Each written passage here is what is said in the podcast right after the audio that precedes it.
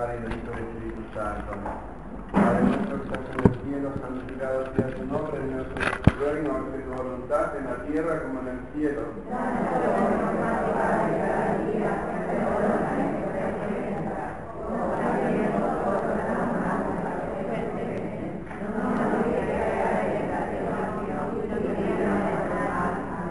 Dice, Salve María, llena eres de gracia, el Señor es contigo, bendita tú eres entre todas las mujeres, y bendito es fruto de tu vientre, Jesús.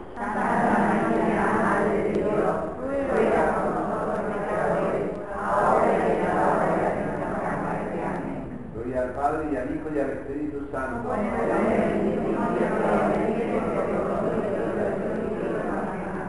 Ven Señor Jesús, Virgen de la ternura, santos y ángeles de Dios,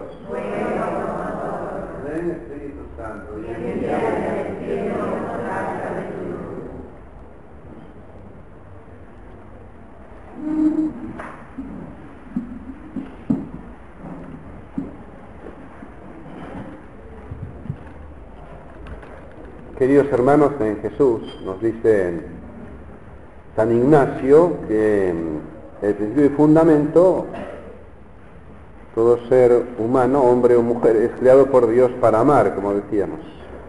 Pero como amar es todo un camino que hay que transcurrir, nos dice él que hay cuatro semanas o cuatro tiempos para ir meditando el camino hacia el amor. En la primera semana nos va a hablar del pecado, de, de, otras cosas también. En la segunda semana del Cristo Camino, que sería los misterios de gozo, las banderas, varios temas importantes hay. Bandera de Jesús, bandera de Satanás. En la tercera semana nos habla del Cristo verdad, la pasión, y en la cuarta semana del Cristo vida, de la comunidad Pentecostés.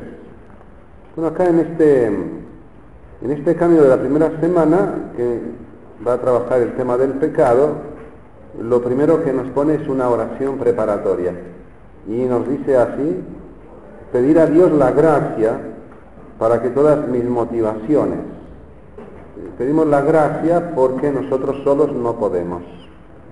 Necesitamos la ayuda de Dios para tener victoria en el combate contra el mal que se va desarrollando dentro de nosotros.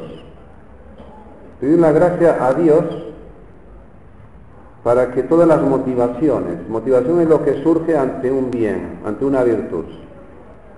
Una persona motivada es una persona que está apasionada por algo, una persona motivada por la verdad.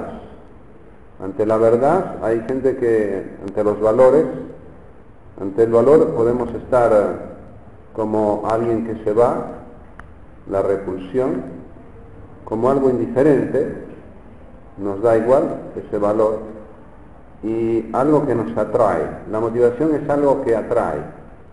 San Pablo era atraído por la verdad, y todo su ser se involucra para vivir la verdad. Madre Teresa de Calcuta, una mujer motivada por el amor, los pobres más pobres entre los pobres. Los ve y siente dentro de ella la pasión por ayudarlos. Y ese carisma lo va pasando a multitud de personas, a hijas de la caridad de la Madre Teresa de Calcuta o cantidad de laicos eh, que van a trabajar con los pobres más pobres entre los pobres. Entonces, la motivación, las decisiones, Continuamente debemos de tomar decisiones. El ser humano es capaz de tomar decisiones y es bueno que tome decisiones para hacer el bien o para hacer el mal. Cuando tomamos decisiones para hacer el mal, encontramos libertinaje. Cuando tomamos decisiones para hacer el bien, encontramos libertad. La libertad es la capacidad para tomar decisión en cosas buenas, nunca malas. Podemos elegir entre una cosa buena y otra cosa buena, no entre una cosa buena y una cosa mala. La libertad. Cuando elegimos cosas malas, por ejemplo, el alcohol, en demasía está uno ya viviendo libertinaje, ya no es libertad. El libertinaje es esclavitud, la libertad es lo contrario. Entonces es bueno meditar sobre esto. Entonces las motivaciones, decisiones. Una vez que uno ya se ha metido en un camino de vicio o de pecado, necesita tomar una decisión. El alcohólico, el drogadito, el adicto a cualquier cosa, va a tener que tomar esa decisión, solo por hoy, porque no tiene voluntad, es cada día tiene que tomar la decisión. Y así va aumentando la decisión hasta salir del problema que tiene, solo por hoy. No voy a consumir, no voy a tomar, solo por hoy. Es una decisión que toma. El noviazgo, la novia, el novio en un momento determinado toman una decisión de comprometerse. Después toman una decisión de casarse. No nos pasa en el sacerdocio. Tomamos una decisión de ir al seminario. Tomamos una decisión de ser sacerdotes. Es una decisión. Involucra a todo el ser. Es bueno que cada uno sea fiel a la decisión que toma. María toma una decisión, le dice sí a la venida de Jesús. Y uno toma la decisión, quiero sanarme. A veces una persona enferma se le pregunta, ¿quieres sanarte? Dice, no. ¿Eh? ¿Quieres sanarte? Dice, sí. Cuando dice que sí, es fácil que se sane. Y con todo el ser lo quiere, toma esa decisión quiero vivir. Cuando uno no quiere vivir es fácil que le venga enfermedad autoinmune. El mismo se va matando con la decisión que toma. No quiero vivir. La, la decisión es importante en la vida del ser humano. Importante tomar decisiones positivas. Entonces acá dice, pedir a Dios la gracia para que todas las motivaciones, ¿eh? ya explicamos lo que es la motivación, decisiones también. Es una Después de hacer un proyecto, uno toma la decisión de llevarlo a cabo. Hacemos un proyecto de vivir alegres. Para vivir alegres hay que hablar de alegría, pensar en la alegría y pasar eso a vivir alegres. Hacer un proyecto de amor. Entonces tenemos que hablar de amor, pensar en el proyecto ese de, de amar y pasarlo a la vida. Ese plan del amor, de la alegría, de la paz es el plan que pone San Ignacio. El hombre es creado para amar y quiere, toma la decisión de amar, de vivir amando a Dios y desde Dios a las criaturas. Es una decisión. ¿eh? Después dice acciones. Las acciones. Uno es responsable de lo que hace. Si uno mata al otro, después lo llevan a la cárcel generalmente. Toma la decisión de matar al otro, pero después lo llevan a la cárcel. Toma la decisión de robar. Lo encuentra, pasa lo mismo. Lo llevan a la cárcel porque ha robado entonces ha tenido acciones malas. Si uno tiene acciones buenas, que tiene valores, pues toma la decisión, lleva esa decisión a cabo y esa acción es buena, le da paz en el corazón. Es una persona con valores, tiene la conciencia tranquila, va a dormir en paz, eh, pasa haciendo el bien. Que todas las motivaciones, decisiones y acciones sean puramente ordenadas en servicio y alabanza de Dios este es el principio y fundamento. La oración preparatoria, como ven, tiene también el principio y fundamento.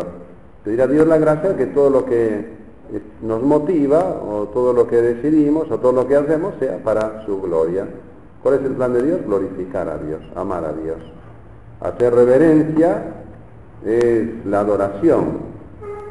Y servir a Dios es con humildad escuchar lo que Él quiere y hacerlo el servicio. Hay un carisma de servicio donde la persona pone su ser al servicio de los demás. Por ejemplo, el carisma de gobierno.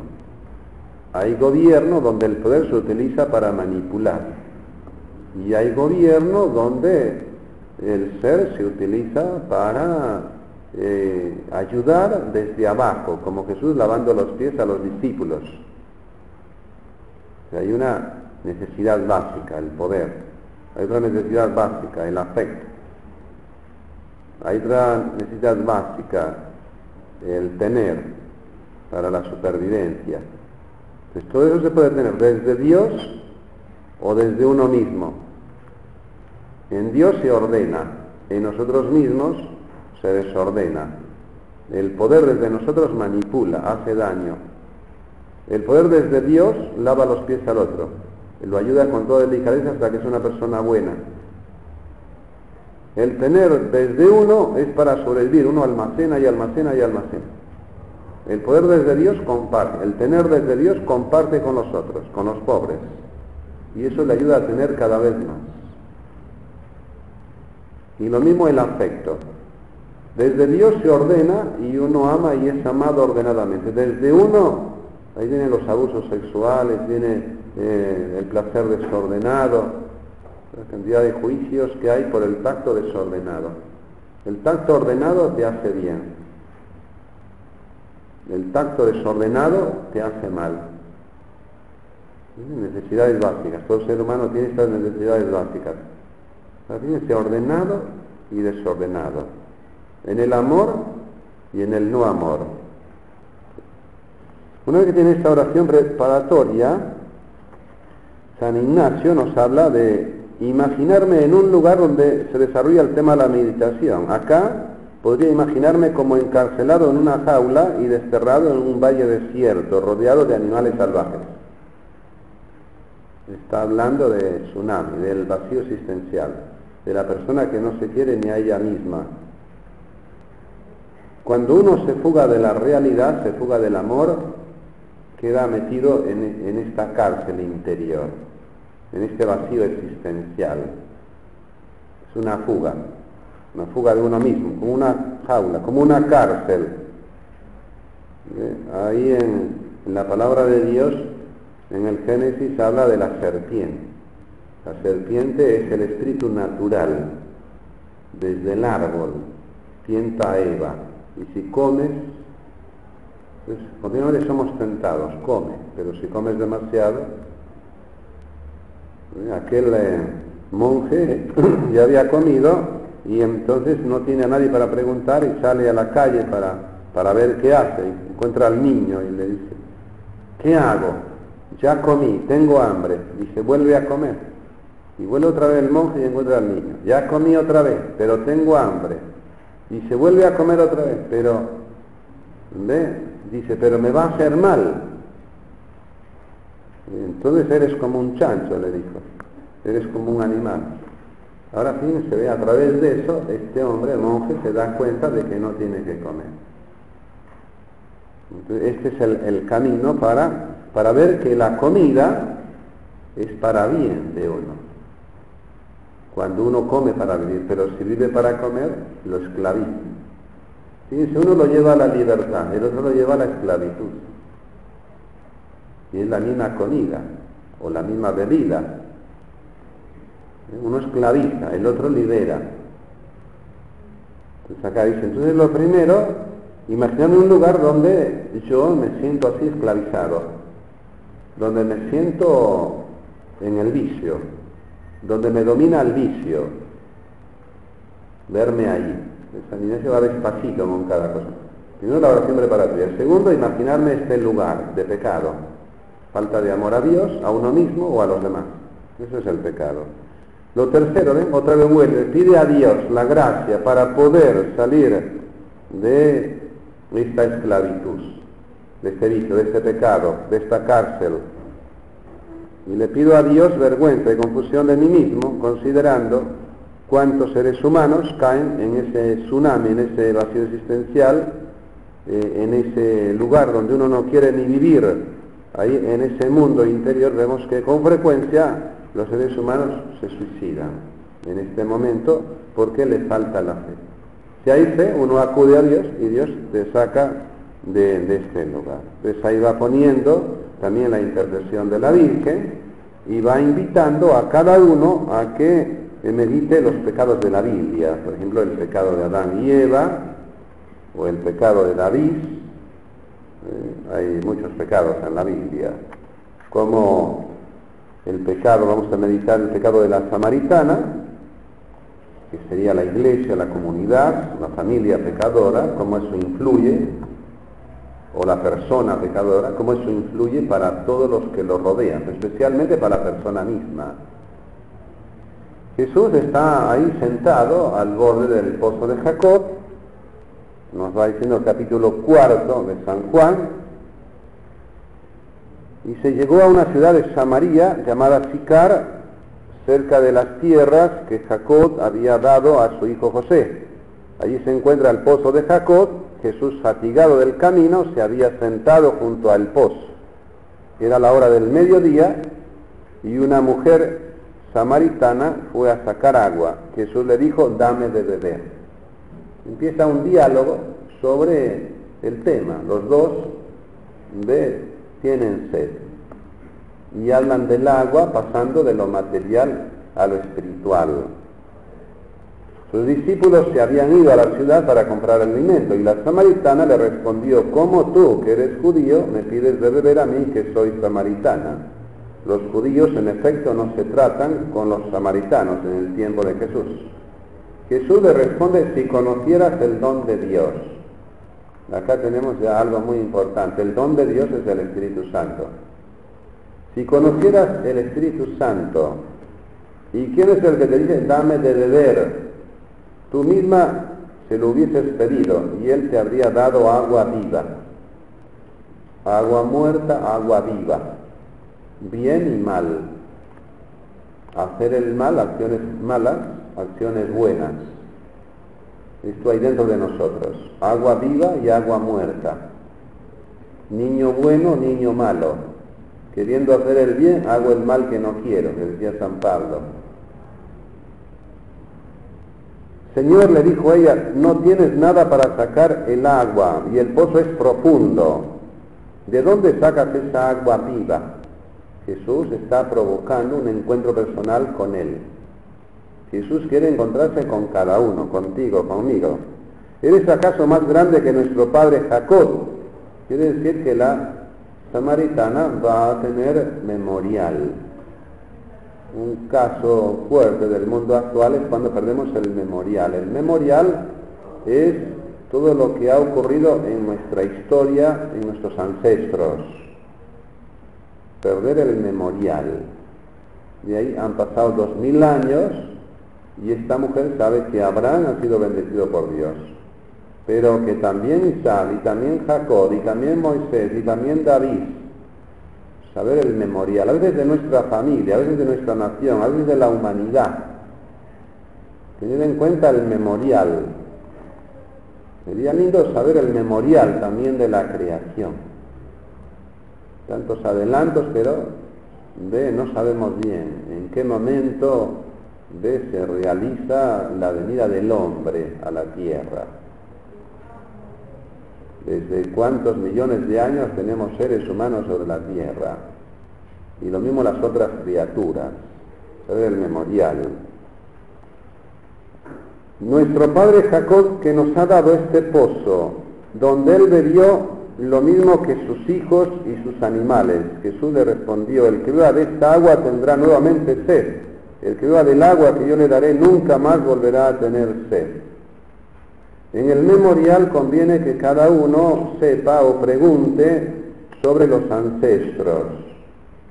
Hay patrones que se repiten.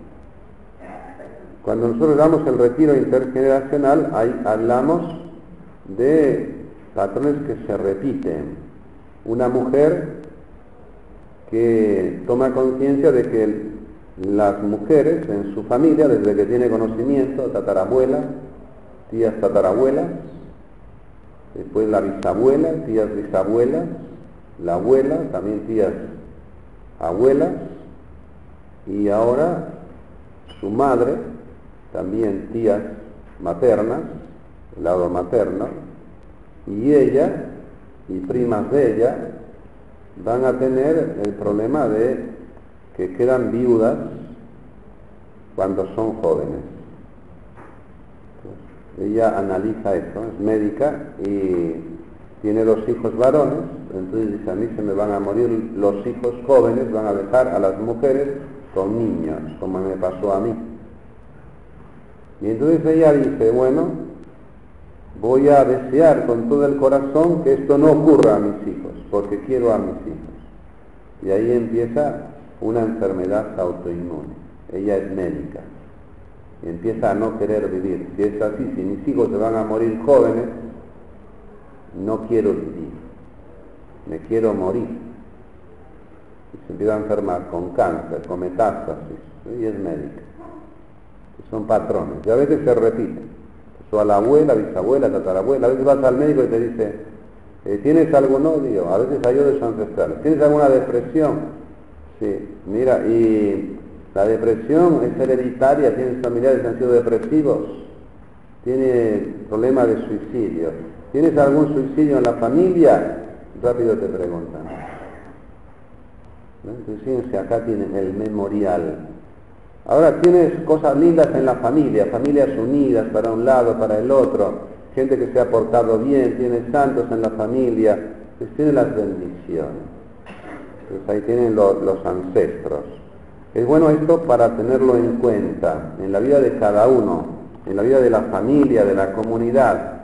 Es bueno para pensarlo y ver que hay personas que le cuesta mucho ser personas buenas. Hay gente estafadora, hay gente asesina, que después tiene toda la familia pata para arriba. Tiene toda la familia que está pasándolo mal, unos pelean con otros, iban mal con otros, tiene arrebatos de ira muy fuerte, no hay quien lo aguante, no hay quien lo aguante. todo esto nosotros lo vemos a veces en los retiros intergeneracionales.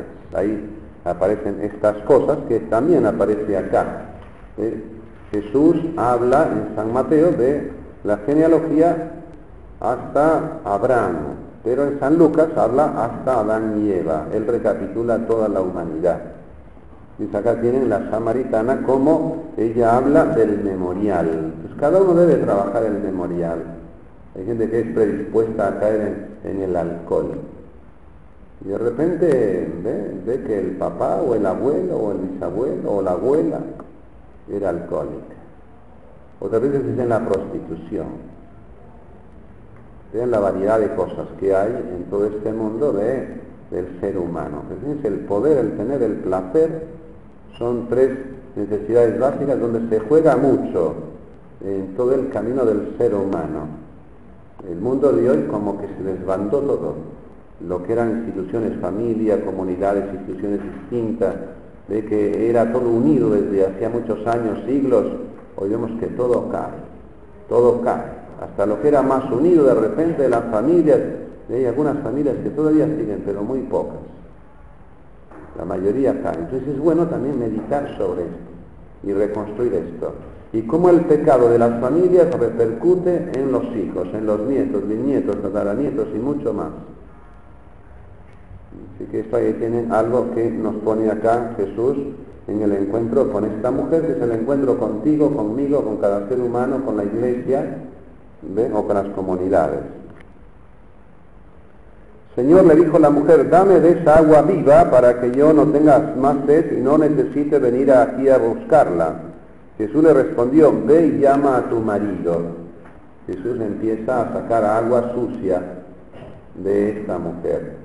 Vete a buscar a tu marido. Si se hubiese encontrado con un hombre, lo hubiese dicho, vete a buscar a tu mujer. Vete a buscar tu problema. Es bueno que cada uno busque el problema que tiene. ¿Dónde perdí la paz? ¿Qué es lo que me sacó la paz? ¿Qué es lo que me sacó del centro, del mío del presente, de estar alegre? ¿Desde qué momento empiezo a estar mal? Eso es lo que cada uno tiene que preguntar. Entonces acá vete a buscar tu marido, es vete a buscar tu problema, vete a buscar lo que te pone mal. Y cuando tengas que hablar sobre el problema, habla del problema que tienes. Hay gente que cuando va a hablar del problema, habla del problema de los otros. Y Jesús dice, no, no, trae a tu marido, trae tu problema acá, vamos a trabajar tu problema. Hablando de tu problema vamos a resolverlo y vamos a traer la solución. Él va al grano. Trae a tu marido. Y ella dice, no tengo, claro, le dice él, cinco has tenido, el que ahora tienes tampoco es tuyo. Es bueno que nosotros meditemos sobre esto sobre esta realidad que está en los seres humanos. Y cuando nosotros queremos a alguien, como que Dios nos lo revela, es como se llama carisma de palabra de conocimiento. Jesús sabe lo que le pasa a esta mujer. Ella misma dice, me contó todo lo que pasó en mi vida, me ayudó a expresar lo que pasó en mi vida. Esto sería. Jesús me ayuda a expresar. Hay mucha gente que no puede expresar lo que le pasa, tiene miedo. Una nena de 14 años la mandan al médico, el médico la manda al psicólogo, el psicólogo al psiquiatra, no habla nada del problema, tiene miedo, y un día haciendo oración, ya no tienen dónde llevarla, la llevan al sacerdote, a veces pasa así. Y entonces estando haciendo oración, una persona dice, aborto. Y dice, ¿cómo lo sabes? Dios manifiesta esto a alguien que ora para que no se mate esta chica. Porque piensa que ha hecho algo tan malo que se quiere matar.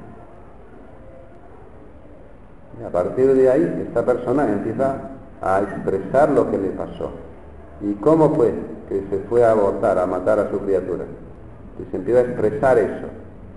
Y todo el peso que cae sobre ella, todo lo que ella experimenta, expresa. Jesús le ayuda a expresar lo más profundo que hay dentro de ella y que no se lo puede contar a nadie. a través de otra persona que la ama, que ora por ella. A veces a través de la mamá. A veces ya sabe la mamá lo que le pasa a la hija. Me hablaba con una mamá y una hija y la hija quedó mal después de un noviazgo y yo le pregunté a la hija, ¿qué te pasó en tu vida? Y dice, nada. Pero la mamá, como la ama a la hija, entonces dice, tuvo un noviazgo, le pasó esto y esto y esto, y a partir de ahí ella entró en una depresión y no quiere salir de ahí. ¿Sí? A veces la mamá ayuda, otra vez la mamá perjudica, no la deja hablar a la hija. Desde que la mamá vaya hacia fuera, yo necesito escuchar a la hija. Es carisma de la escucha, escuchar con todo el corazón, para que la hija narre lo que le está pasando. La cosa es que narre la madre, la manera de ver de la madre. La cosa es que encontremos la manera de narrar la hija, o ayudemos a expresar a la hija lo que le pasa. Fíjense, ahí adentro de uno se da todo esto. Es bueno que cada uno lo vaya trabajando Trabajar en verdad es caminar hacia la libertad y hacia la sanación interior. Acá tienen, entonces, vete a, llamar a tu marido, no tengo marido. Si Jesús no siguiese trabajando adentro, ahí hubiese terminado toda la conversación. Pero Jesús sigue trabajando adentro. El otro no quiere hablar y como que te está echando. Y hay que seguir preguntando, hay que seguir hablando. Hace poquito un chico se fue de la casa y quedó drogado ahí, entonces llamaban al teléfono, no aparecía, después de unos días lo encontraron todo drogado y alcoholizado. Y, entonces la mamá le dio, dice, ya no te aguanto más. Y entonces lo llevó a hablar conmigo. Y mira, te trae tu mamá a hablar conmigo, pero si tú no vienes libremente y quieres hablar, yo estoy de más acá. Pero me dijo, yo quiero hablar. Y empezó a hablar y empezó a compartir lo que le pasaba, todos los problemas que tenía. Y quería hacer un retiro, un adolescente. Ellos necesitan, pero con libertad. Si uno oprime, como le hizo la mamá, entonces ellos se quedan adentro, en ese vacío existencial. Fíjense la diferencia, ¿no? Dale libertad para que hable, para que exprese lo que le pasa. Entonces Jesús le da libertad para que exprese y le ayuda a expresar. Estás hablando con alguien y están hablando y entonces tengo un problema demasiado grande, pero no es el momento para decirlo. Entonces uno mismo se lo dice, la palabra de conocimiento. Estoy usando, te lo dice para que esto que le pasaba al cura de As o al padre Pío. Si tienes otro pecado más, o robaste tal cosa en tal sitio, ¿ves? Es decir, la palabra de conocimiento carisma de palabra de. Acá vemos a Jesús. Le va diciendo, te va ayudando a expresar lo que te es muy difícil expresar. Pero a la persona le hace mucho bien expresarlo. Porque acá la mujer vive fugada de la realidad. O el hombre, porque la samaritana es como el hijo pródigo. Sirve para hombre y para mujer. Es una persona que todo lo que Dios le dio lo utiliza para el placer, el tener y el poder desordenado. Acá concretamente con los hombres. Vemos que le pasa esto a esta mujer que era esclava de los hombres y utiliza a los hombres como objeto de placer.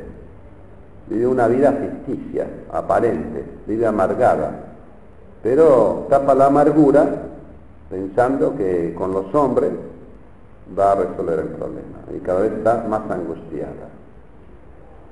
De esto hay mucho en el mundo de hoy. Antes era más el hombre, hoy también la mujer. Vemos tanto el hombre como la mujer en el mundo del sexo quedan adictos. Eh, antes hablamos siempre de narcóticos anónimos, de los del juego, de los del alcohol, hoy también ya en alguna parroquia, también en Buenos Aires, empieza a funcionar para ayudar a los adictos al sexo a salir de esa esclavitud. Hay muchos adictos en el mundo que nos toca vivir muy diversas cosas. Es bueno también ver esta realidad.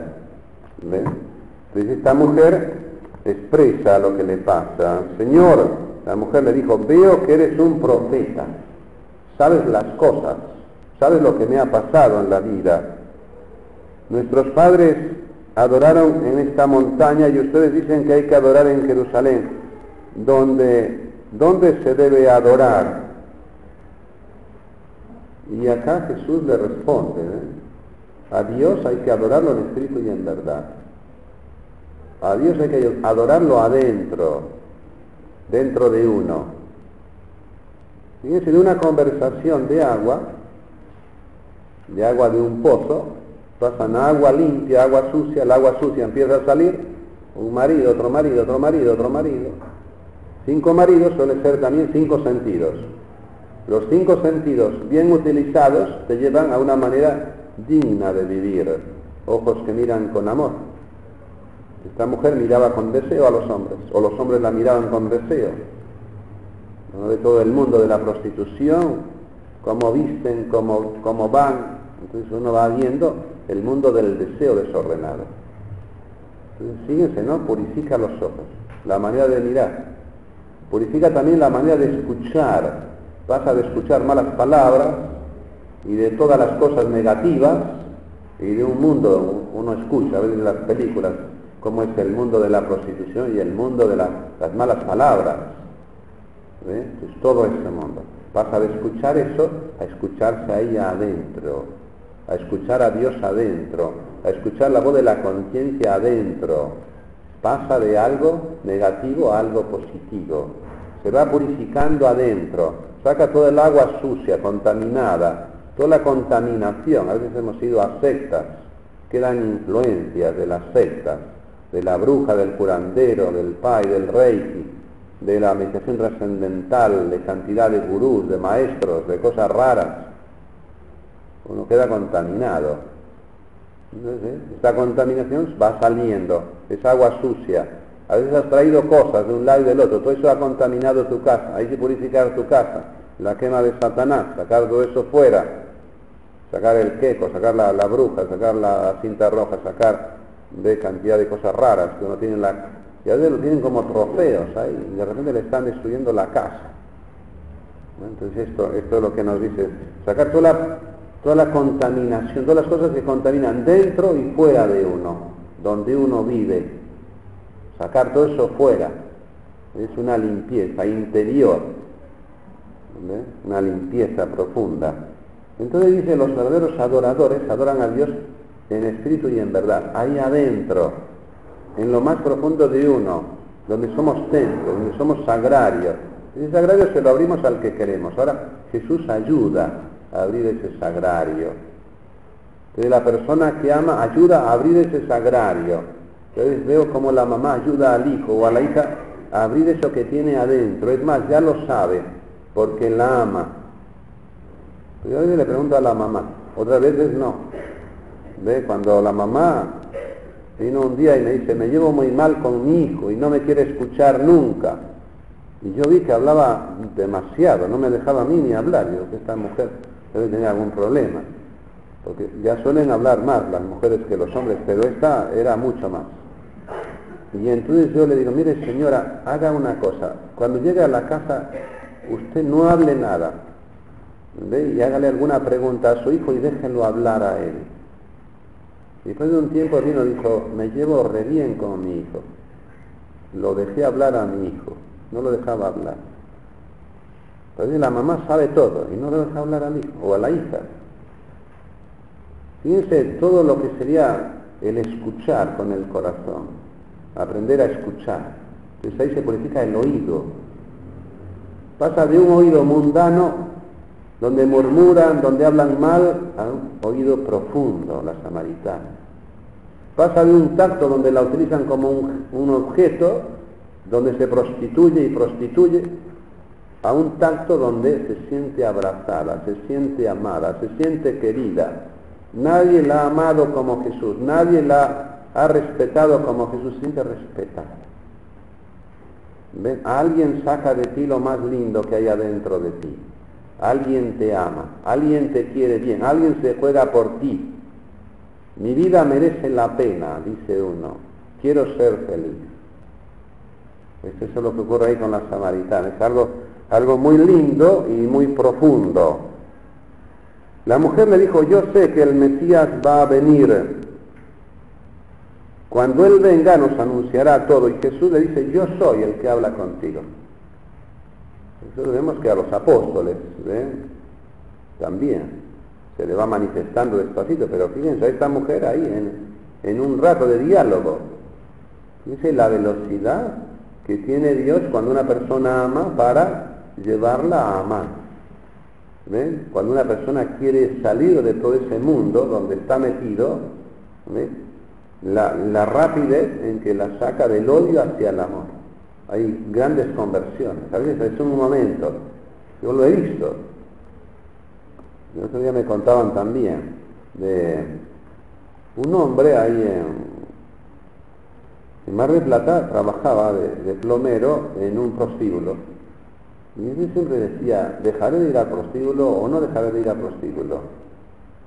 Porque siempre es una tentación. Y bueno, si no pecas puedes ir ahí, ¿qué problema tienes? Vas a arreglar lo que te piden, se rompe el baño, se rompe una tubería. Y después dejó de ir, pero cuando estaba ahí veía como si fuesen sus hijas, tiene hijas, mujeres. Y le parecía que eran sus hijas ahí, y siempre le hablaba y le decía, no estén acá, vayan, trabajen, tengan una vida digna. Y que hace poco la, cruzó por la calle y le preguntó, y la otra chica dice, no, dejamos de estar ahí, ahora estamos trabajando y estamos llevando una vida digna y una vida con valores. Y a veces uno dice eso que dice Jesús, las prostitutas y los pecadores van a adelantar a los fariseos en el reino de Dios. Y el padre Tardí, cuando aquel diácono Evaristo va al prostíbulo, y dice que iban a, a qué hora podemos ir, le habían preguntado y vengan a las 3 de la tarde, y siempre iban dos o tres, iban a evangelizar ahí, después de evangelizar un año, invitaron a un retiro y fueron unas cuantas. Y después de hacer el retiro, algunas se hicieron hasta catequistas. Y varios prostíbulos cerraron. Y se ve, a veces van ahí por necesidad, tienen que darle de comer a los hijos, ¿qué sabe uno? Acá tienen una mujer, cómo Jesús la ayuda, cómo ella pasa del odio al amor, cómo va purificando todos sus sentidos, cómo va desarrollando esa capacidad que tiene adentro para la verdad, para el amor, los, los sentidos, los cinco maridos.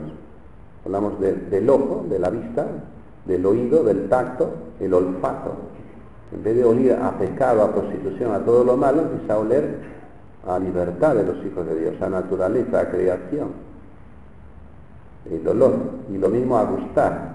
Uno cuando come desde Dios, vean que no coma manjares, ve como comía antes, pero todo lo ve de una manera nueva, gusta, le agradece a Dios la comida. O sea, todo de una manera. Y el sexto sentido es la palabra de conocimiento, el sexto marido, el que ahora tienes tampoco es tuyo, tampoco lo utilizas. Cinco que no utilizas, cinco sentidos, que los utilizas mal, y el sexto sentido que ni siquiera sabes que lo tienes, lo tienes ahí pero muerto. Hay que desarrollarlo. Que es este adorar a Dios en espíritu y en verdad, y Dios te va revelando. Entonces a esta mujer le revela que sus hermanos están siendo también necesitados, y entonces dice que se fue, una vez que le reveló que era el Mesías, va a encontrarse con sus hermanos, los samaritanos, y les habló de tal manera que muchos se convirtieron porque ella estaba convencida y convencía. Y otros al verlo a Jesús se convirtieron ahí. Entonces ahí tienen un camino de conversión, de salir del pecado, de salir hacia la vida.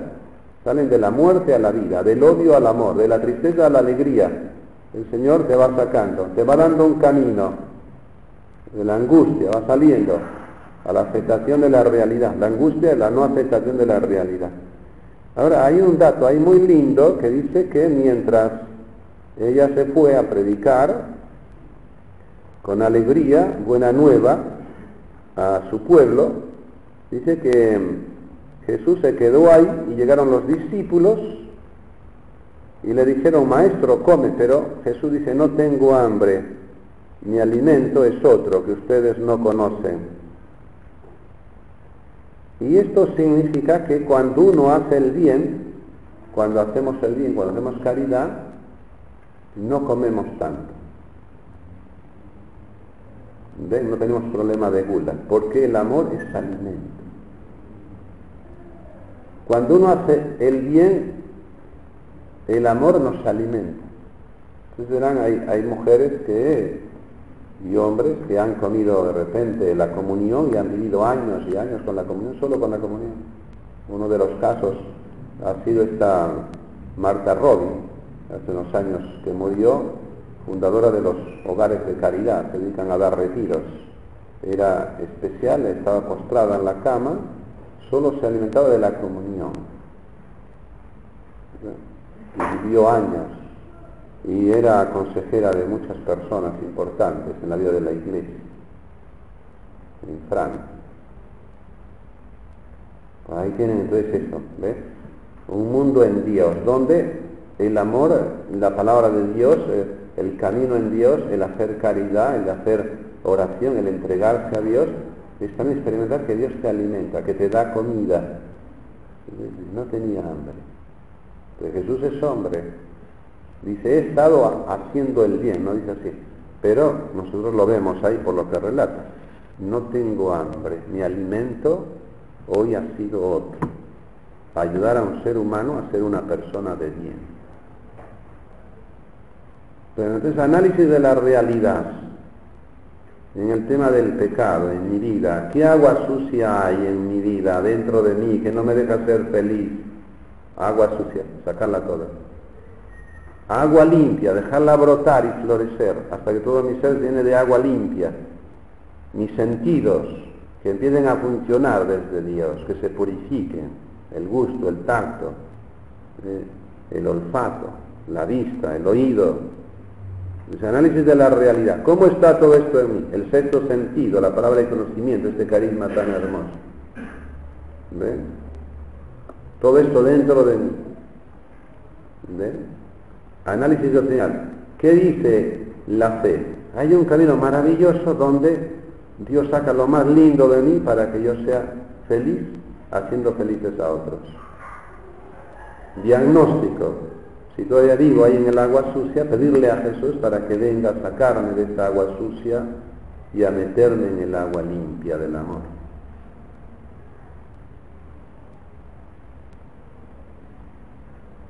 Padre nuestro que estás en el cielo,